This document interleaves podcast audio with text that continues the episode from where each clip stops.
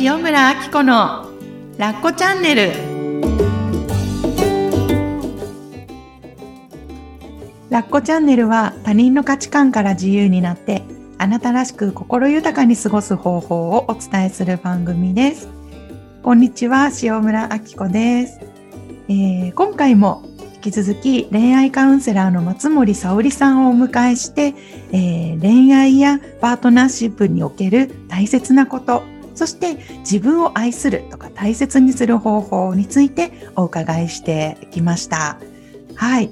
というわけで、沙織ちゃん、今回もよろしくお願いしおます。願いします。いいね、ハッピーオーラ。はい。えっ、とね、前回は夫婦のコミュニケーションについてお伺いしたんですけれども、あの、私のね、あの、印象に残ってるのが、やっぱりトライアンドエラーでうん。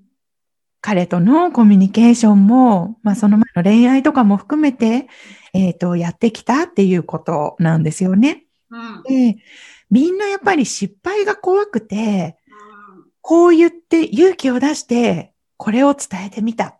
うん。そしたら、なんか思ってもなかった反応がやってきた。うん。瞬、やっぱりこれで、私はこの程度なんだ。私はこういうかん、かん、これで、なんていうのかな、こういう、この程度の女なんだとか、うん。こういうふうに扱われるやつなんだみたいな感じうで、やっぱり私恋愛苦手なんだとかね、なんかそこで、やっぱり私も含めてすごい諦めがちだったんですけど、沙織ちゃんのお話を聞いていて、こんなに、あの、あ伝わらないなとか、あなんかまだまだもやもやが残るなとか、そういう思いを、まず自分がどうしてもやもやしたんだろう。うん。そこをまず伝えてみよう。うん。なんか相手に分からせるとかじゃなくって、うんうんうん。自分を伝えるっていう努力の方をしてきて、今のハッピーな関係性があるんだなっていうの、すごくなんか、あの、感動しました。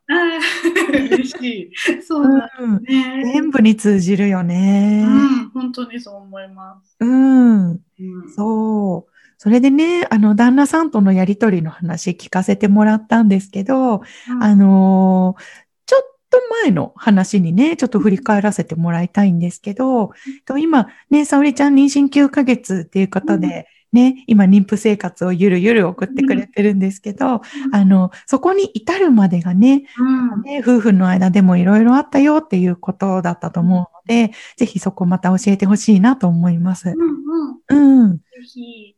あの、妊活をしてたんだよね。そうです、そうです。うん普通にしてました。二人とも欲しいなとは思ってたので。うんうん、そっかそっか。うん。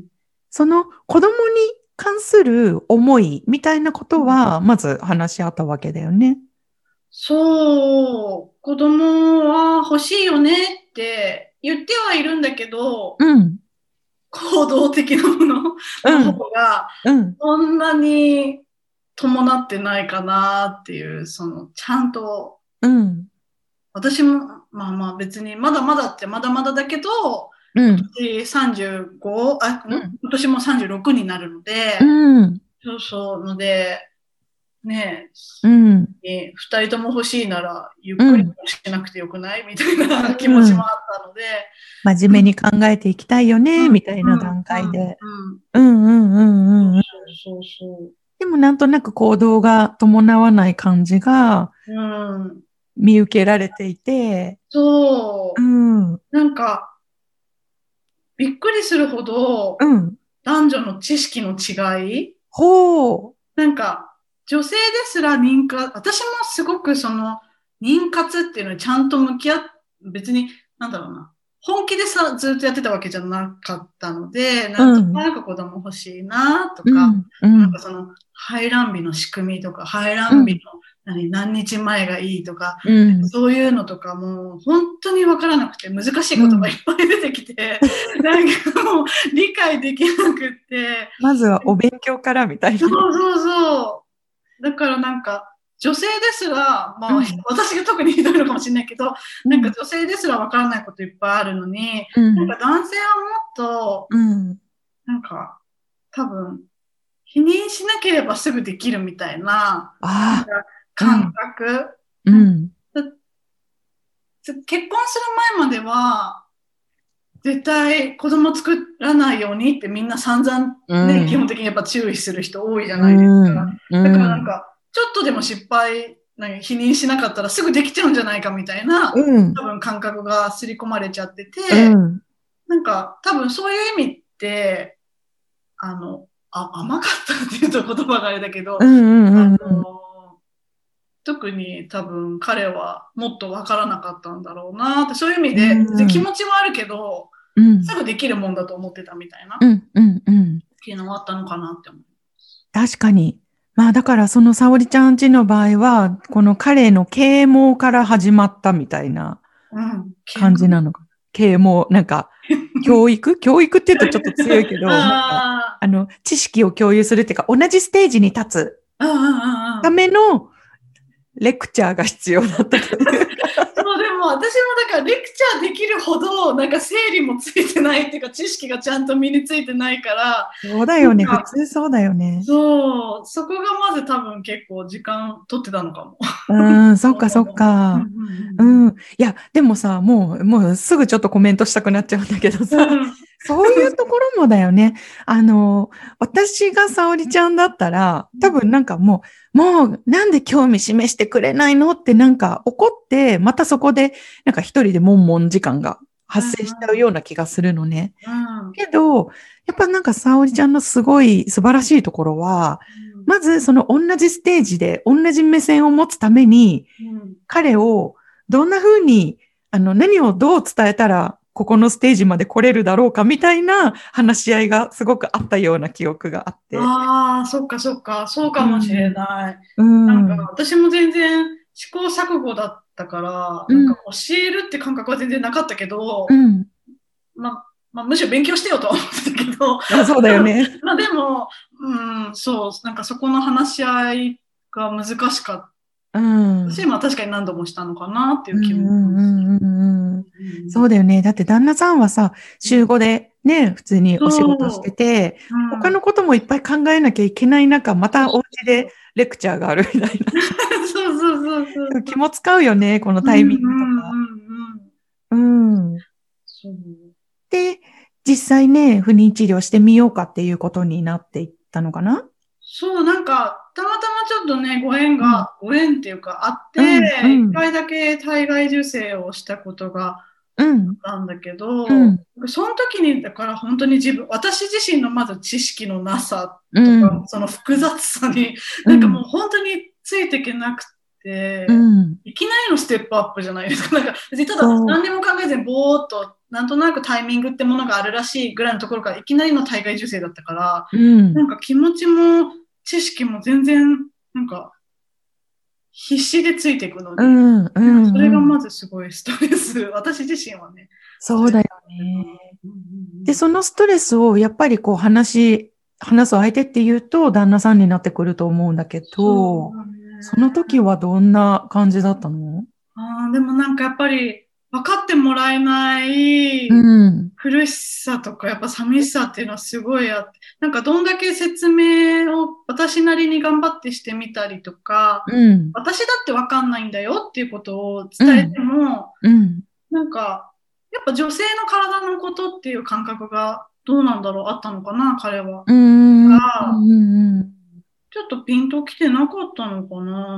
あなんなんだろうね、そう。なんか、あの、悪気があるわけでは全然ないんだけど、あそうそうそうやっぱりその男性の体と女性の体で起こってることっていうのがね、そちょっとやっぱりこう距離感があうったのかもしれないよね。そうんうんそういう話、うーん、うん。あうん、したかな。えー、じゃあ、なんていうのかな。割と普段はこう、もやもやがあっても落ち着いて伝えられる沙織ちゃんなイメージがあるんだけど、うんこうなんかぶつけちゃったりとかしなかったなんで同じ気持ちになってくれないのとか。ああ、なんかでもいい加減ブチ切れたことはあ。あ、本当に。うんうん。なんか別に普段もそんな上手には全然言ってないけど、そううん、全然感情的なままよく言ってるけど、うん。でもなんかその時は本当になんかいい加減それくらいしとくれ、みたいな。ああ。なんかガツンってもうなんか本気でぶち入れて、うん。怒鳴って 喧嘩はして、彼ももうなんか一回家出て、ちょっと。頭整理するみたいな感じで、うん。そういう喧嘩もしたことある。でも帰ってきたら、うん。あの、自分の中でも彼も整理、気持ちも知識もちょっと整理してくれて、うん。なんか理解は少し前よりかはずっとしてくれたなっていう印象がうんあった。なんかそういえばそうありました。激しいやつ。そうか、激しいやつもあったんだね。うんありました。もうなんかなんかなかなかうまくいかなかった。そうか、そうか。うんまあ、言っても、あのね、沙織ちゃんの旦那さんは、なんとなくこの他の男性たちに比べて、うんなんかこの妻に対するうん目線とか興味とかがやっぱりアモーレなだけあって、すごく寄り添い型なんだなっていうのを、うん。なんかちょっと個人的感情で申し訳ないんだけど、羨ましく思ったりしてたこともあったんですよね。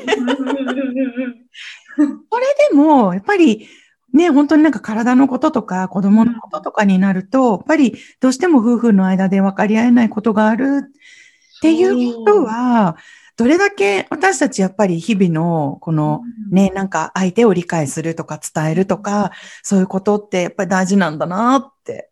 うんうん、ほっといたらほっといただけこう、やっぱりすれ違いが起こりやすい。いやー、本当にそう思って。なんか結構多分そこですごい痛感したから、うん今すごい巻き込んでるのかもしれない。なるほど。うんあ、それもトライアンドエラーなんだね。うんそうか。やっぱりな、ただでは起きない沙織。えーしぶといんです、意外と。でも本当そこなんですよ。うんあのちょっと話それちゃうんですけど、うんさっきの話とかも本当になんか傷ついたら傷ついたで終わらせない。うんうん。なんか失敗したら失敗した傷ついたで終わらない。じゃあ次どうやったら自分の幸せにつなげられるんだろうってとこをやっぱ貪欲にね、大切にしてきたっていうのがすごく今、なんかキラキラ輝いてるのかなっていう。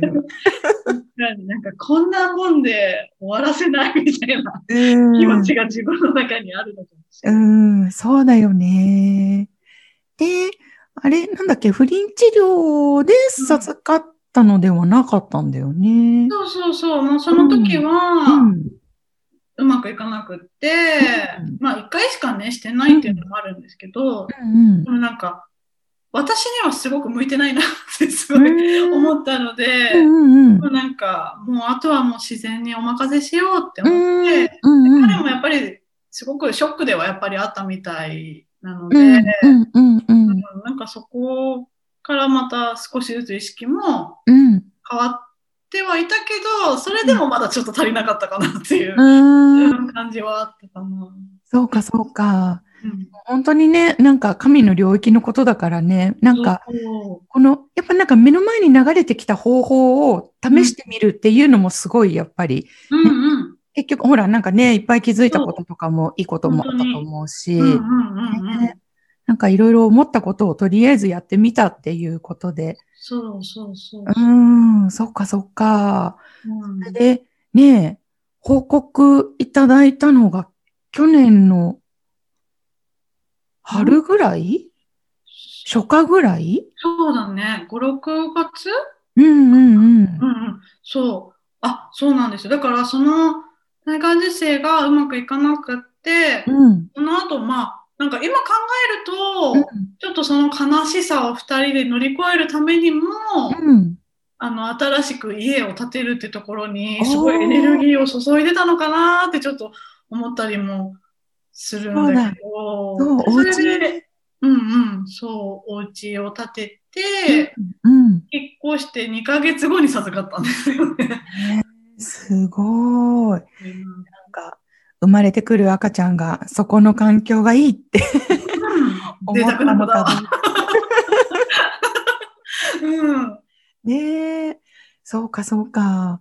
えーどんな気持ちだった？最初、分かったとき。えー、分かった時もうでもすごい嬉しくって、もう二人で、なんか私本当にだから、黙ってる、もともと黙ってられない性格、プラス、うん。あの、一人で抱えることがすごくストレスなんだなってきっとその、大会受精した時にすごい自分でも分かったから、うん、だって全然アウトプットしてなかったもんね。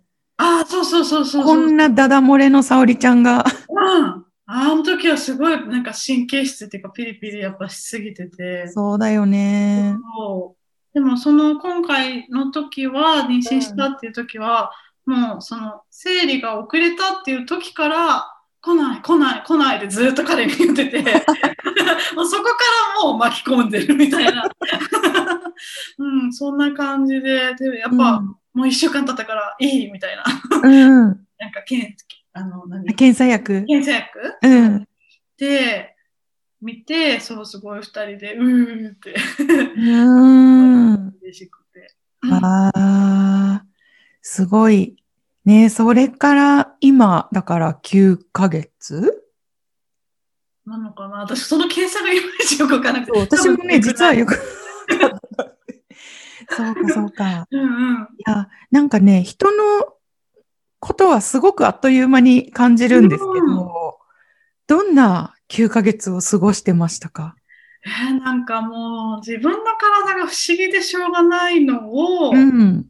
しんどいって、それこそインスタとかそれで、ね、日記でアウトプットしながら、うん。面白がってますね。うんうん。そうだようんうんねうんうん。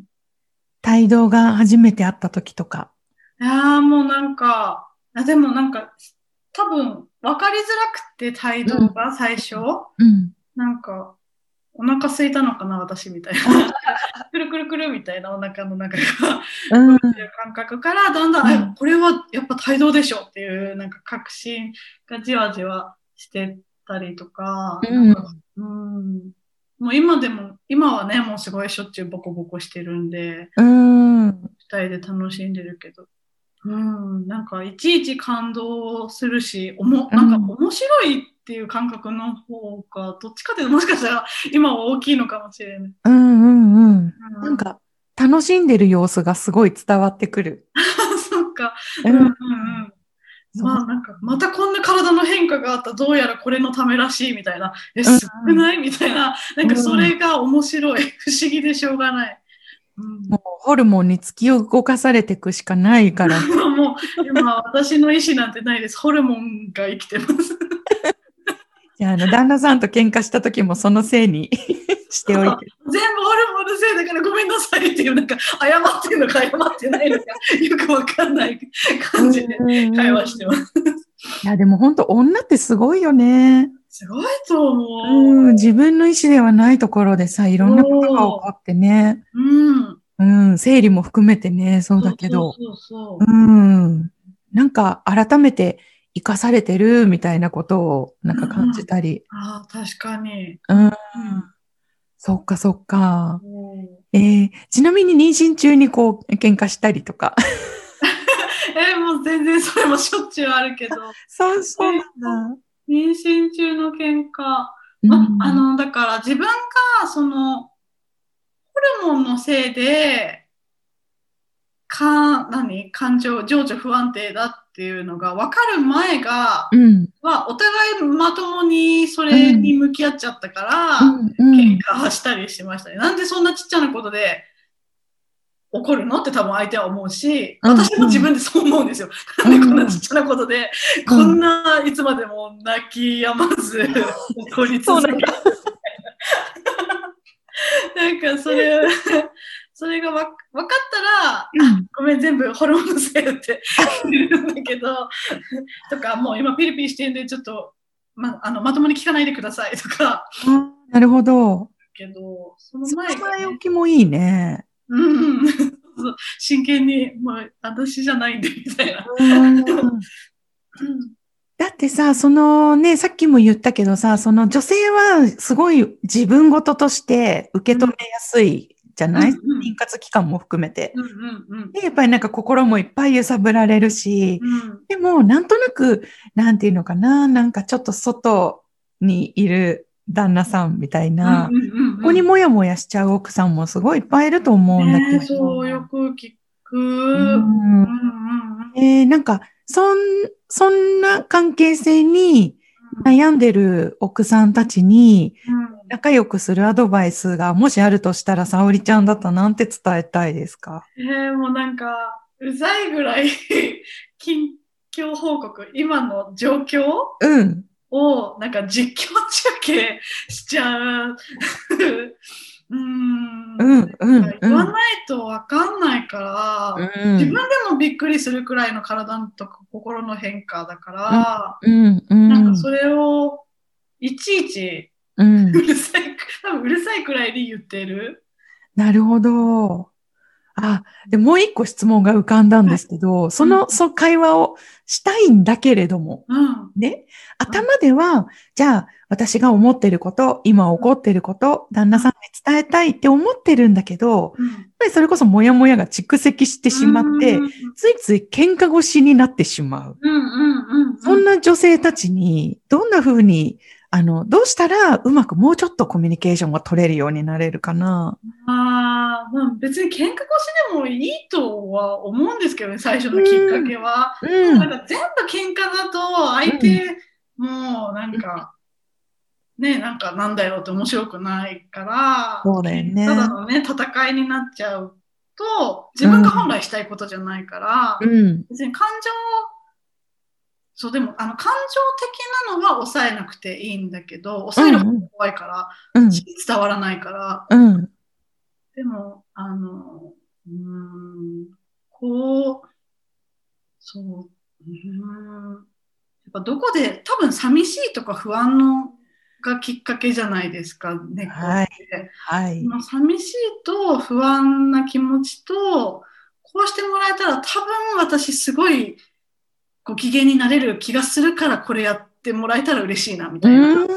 なんかそのネガティブなのだけだと、まずそれを言うことがね、慣れてない人はそれを言うのがまず第一段階だけど、はい。それ言えたら、プラス、その具体的な改善策をうん。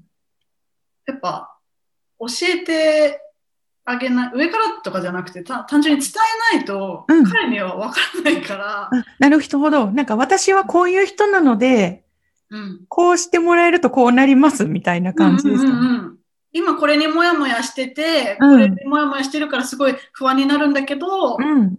あのーこうしてもらえると、ハッピーに反対になれるんですよね。どどうですか？みたいな。すごいいかがですか？みたいな。ご提案みたいな感そうそうそうそうそうじ。そう。なるほど。そのご機嫌になる方法すらも多分、あの、絶対明確ではないから、うん。今のところこんな気がするんですみたいな。うん、うん、うん。二人でトライアンドエラーしていくみたいな、うん。うん感じで言うといいかなと。なるほどね。ご提案よ。あの、だから要求になりがちなんですよね。こう、もやもやが募っちゃうと。そうそうそうもうムカつくから。やめようそうってそうそっか、そっか。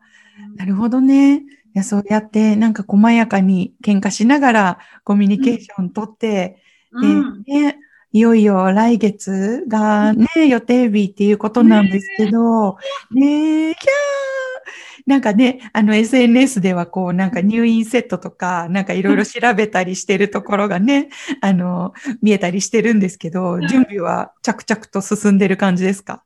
進んでるっていうのかな？進んでないっていう方が正しい。なんか、はい、もうわかんない。手探りなまま。いや、でもさ、あの、私は本当に行き当たりばったりな人だったのね。うんうんうん。だから、沙織を見ていて、あ、もうこんなに早くになんかいろいろ用意するんだとか、うん。エルゴの試着とか全然したことないよみたいな、抱っこのね。友。達がね、教えてくれたりとか、あああ、とは、あの、インスタで今ね、そのなんかマタニティアカウントみたいのがすごいいっぱいあるから、人たち見てるとうん刺激を受けて、あ、うんそろそろこれの準備する時期なんだみたいななるほど。のがわかるっていうのもあるかな。うんうんいや、今いいですよね。だからステイホームでも同じ境遇の人たちとつながりやすいから、情報が入ってきますよね。同じ出産予定日の人何人とつながってるかみたいな、本当そんな感じで、そっかすご。い時代だなって思う。まあでもそこもね、ちょっとある程度選ばないと、妊婦さんって言ったっていろんな人がいるから。まあそうだよね。でも多分、類友でね、なんか似た価値観の人たちがつながっていくのかな、なんて、沙織を見ているとすごい思うんですけど。うんうんうんそっかそっか。えーで、改めて今どんな心境なんですか？ちょっと最後に。えー今、うん今は、今、本当に Now は、えうんまだちょっと出産怖いっていう感じで、うん、うん、うんないの嫌だっていうのが、うん。なんかすごいやっぱ怖いって思っちゃうけど、なので、今はまだちょっと、会えるの楽しみわーっていうよりかは、うん。えちょもうもうちょっと待って、もうちょっと準備、もう物の準備もあるし、痛いのの心の準備もあるから、もうちょっと待ってみたいな気うん。持ちかな。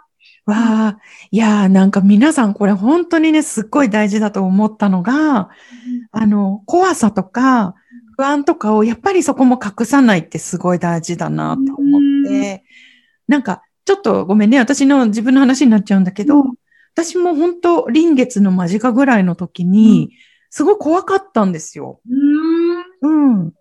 で、たまたま、あの、ライブとかで、なんか仲間たちといっぱい会う機会があったんですよ。うん。それで、なんかみんながわーって来てくれて、あこさんもうすぐだねとか言って、うん。なんかわーわーわーとか頑張ってねとか言われるんだけど、うん。なんか楽しみだねとか頑張ってるね、頑張ってねとか、い以前に、うん。ごめん、私泣いてもいいですか？怖いよって泣かせてもらった経験があって、ちょっと今それを思い出したんですけど、でもそれ感じといてよかったなって思ってるのね。よかった、じゃあ。うん、だってさ、やっぱ未知の世界だしさ、体のことだしさ、うんうん。でも、そんな、なんか弱々なところにも、ねえ、なんか OK 出せる沙織ちゃんのところに、どんな子が来てくれるんだろうっていう楽しみの方が私にはあるんだけど。楽しみ。それはすごい楽しみ。なんかどういう風な子なんだろうみたいな。うんボ。ケしてるのか、すごい私よりもしっかり者。すごい怒られたらどうしようとか。どっちも可能性あるよね。ね、どっちもあるよね。もう、もしかも全然変化球かもしれないし。そうだよね。ね、楽しみ。うんうんねそう、なんか、まだ性別をね、あえて聞いてないっていう。そうなんですよ。旦那さんがね、アモーレなロマンチストなんで、楽しみにしたいそうで。ねえだからなんかそういう楽しみと、ちょっと不安な面とかも一緒にね、なんか今感じてる最中で。そう。うん。でもね、もう、沙織ちゃんだから、うん、きっと、もう、うんスルッとポンで。スポンで。ねえ元気な赤ちゃん産んでもらいたいなって思います。ありがとうございます。うーん、本当なんかね、もう、うその日その日の感覚をこう体いっぱい味わってね、アウトプットしてる沙織ちゃんなので、きっと応援もいっぱいね、集まってると思うし、うん、もう今までのまんま、自分のまま、ね、またなんか新たな世界に飛び込んでね、うん。楽しみにしています。応援してます。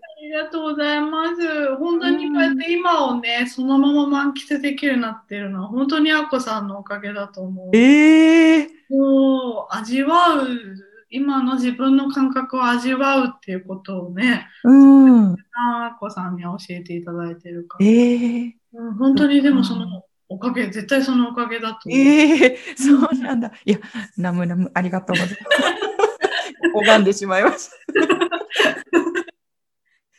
いやいや、でもね、そういう感覚をこう共有し合えるっていうのも本当幸せだよね。うん、幸せです。うんうん。いやー、もうなんか3回にわたって沙織ちゃんには本当に大事で素敵な話を聞かせていただきました。うん。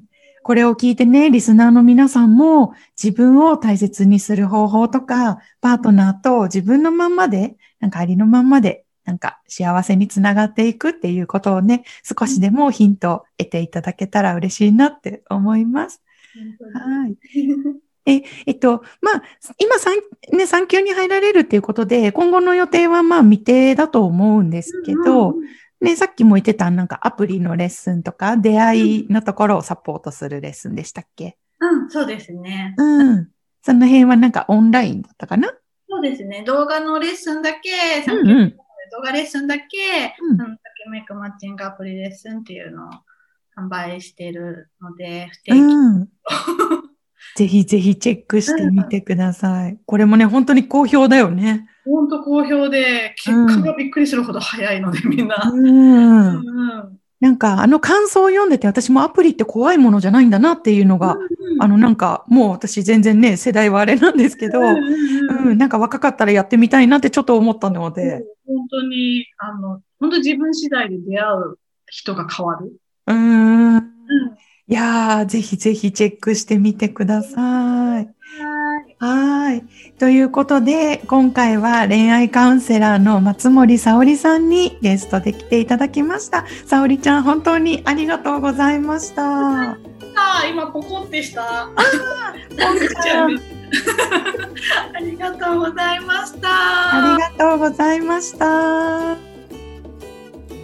ラッコチャンネルは他人の価値観から自由になってあなたらしく心豊かに過ごす方法をお伝えする番組です。